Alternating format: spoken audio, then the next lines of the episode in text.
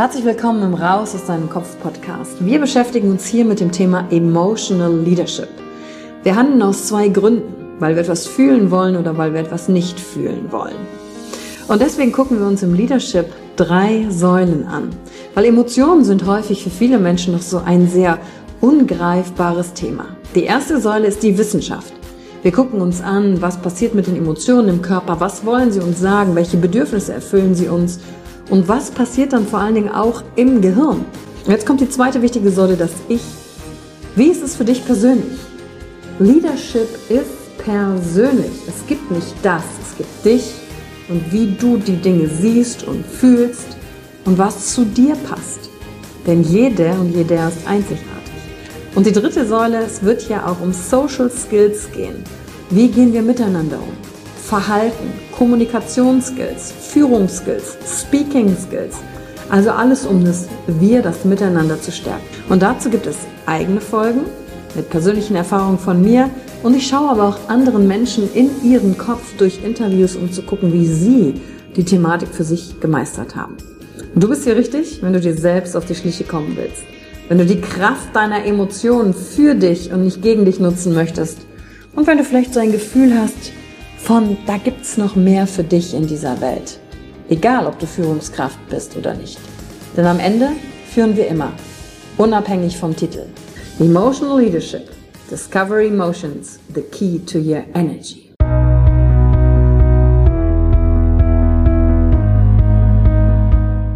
Hallo und herzlich willkommen bei einer neuen Folge von deinem Podcast Raus aus deinem Kopf. Hier holst du dir dein Wissen und deine Inspirationen rund um das Thema emotionale Intelligenz und Kompetenz. Danke fürs Einschalten. Viel Spaß mit der heutigen Folge.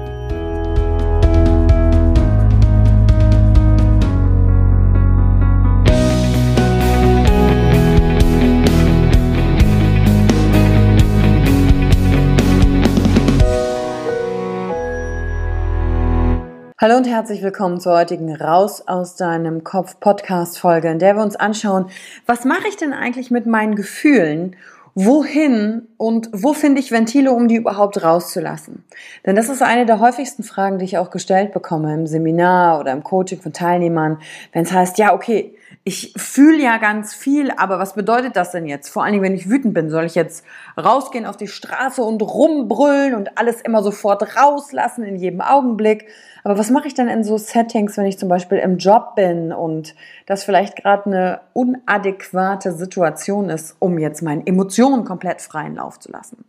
Und da ist natürlich die allererste und wichtigste Sache, mega, dass du dir diese Fragen stellst und nicht alles direkt sofort in dem Augenblick rauslässt, weil manchmal gibt es einfach Situationen, da passt es nicht.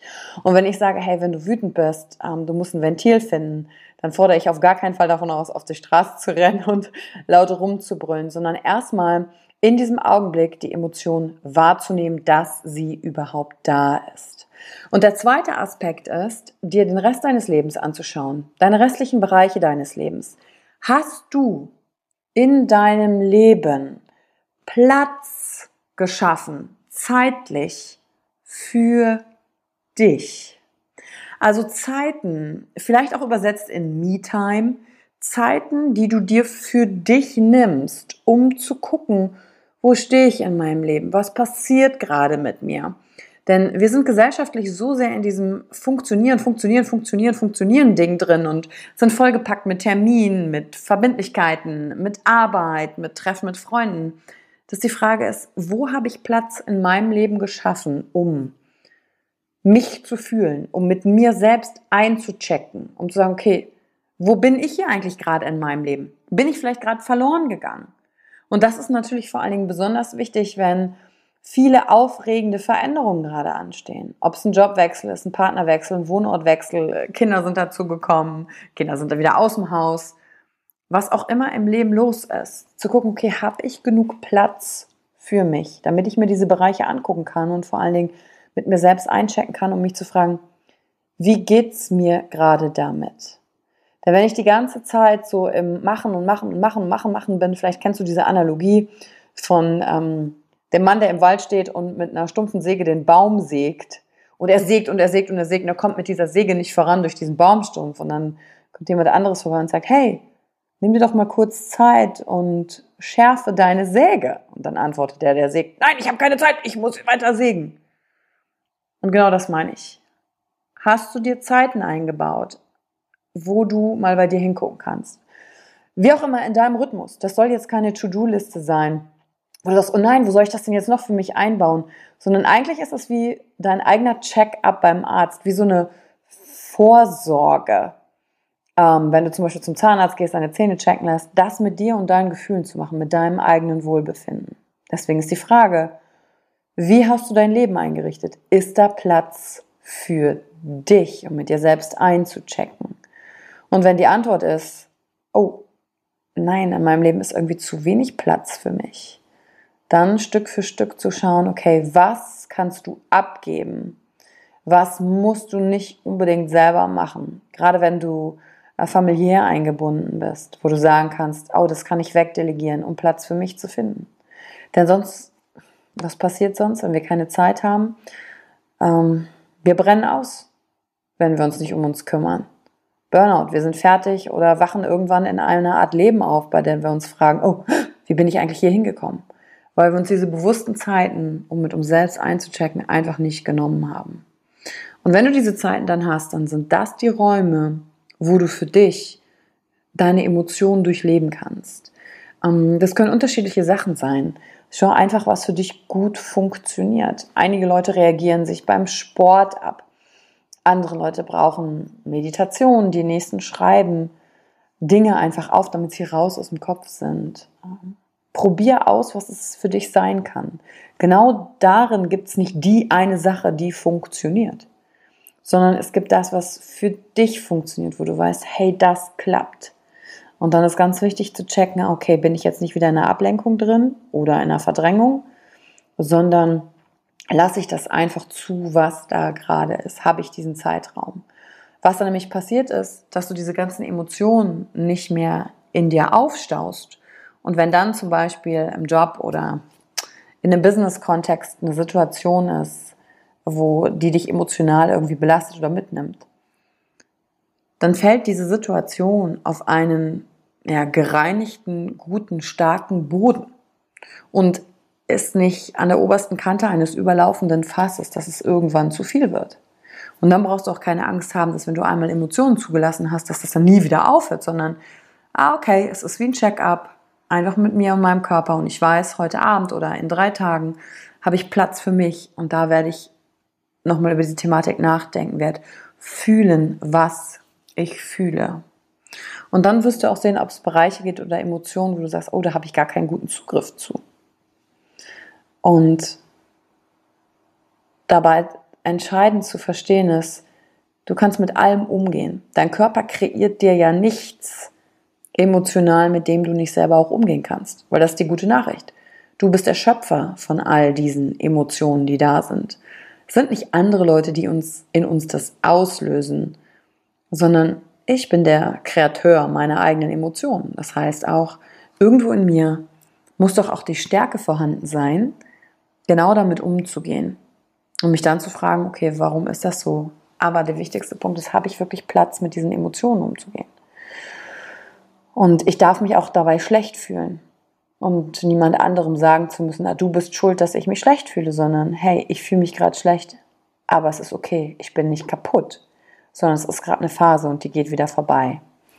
Und die Erfahrung, die du dann machen wirst, denn über diese Erfahrung habe ich mich letztens auch mit ähm, Christian Gärtner und Tobi, Tobi Beck ausgetauscht. Ich habe gesagt, es ist schon mal aufgefallen, je besser ihr mit diesen eigenen Emotionen umgehen könnt und durch mehr Dinge ihr gegangen seid, verstanden habt, wie ihr selber funktioniert, dass dieses Tief, in dem man dann drin ist, schneller vorbeigeht, so als würde als würde das Innenleben sich so schneller schütteln können und sagen können, ah, wow, ich mache einen Fortschritt. Je mehr ich mich mit mir beschäftige, umso schneller durchlaufe ich einige Prozesse.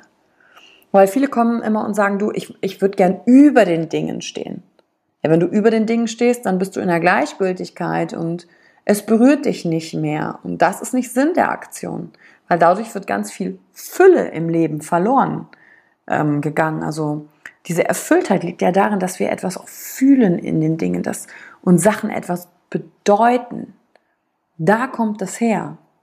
Und wenn das Ziel ist, über den Dingen zu stehen, dann bin ich auch mit nichts mehr verbunden.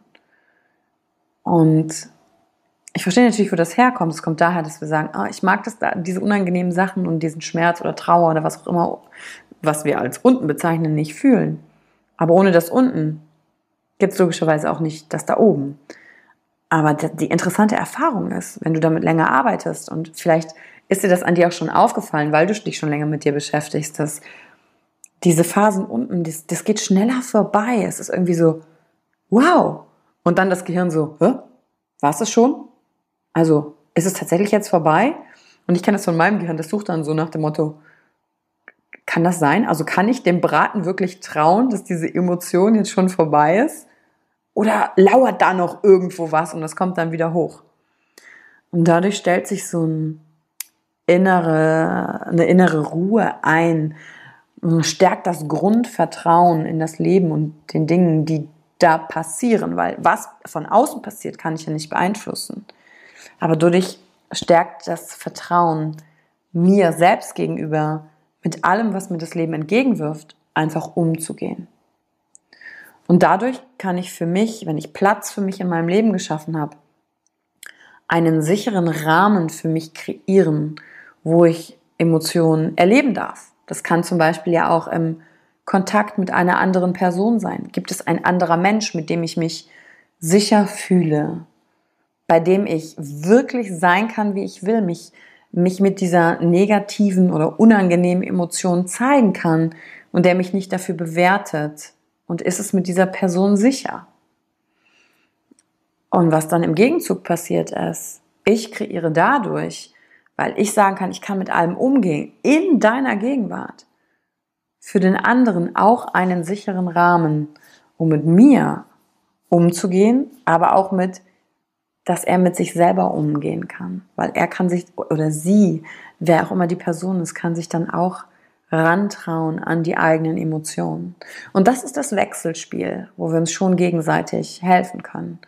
Und finde einfach heraus, was für dich der Platz ist in deinem Leben, um in einem sicheren Raum deine Emotionen zulassen zu können, damit die sich nicht aufstauen und dann explodieren wie ein überlaufendes Fass. Und finde einfach deinen Weg. Was ist das, was für dich funktioniert, deine Emotionen zu verarbeiten? Ist es was Künstlerisches? Ist es im Austausch mit jemandem? Ist es in einer Art Sport, in einer, in einer Bewegung? Und immer darauf achten, nicht abzulenken, sondern zu gucken, ich atme, ich fühle das und es geht so eine Welle einfach wie durch mich durch.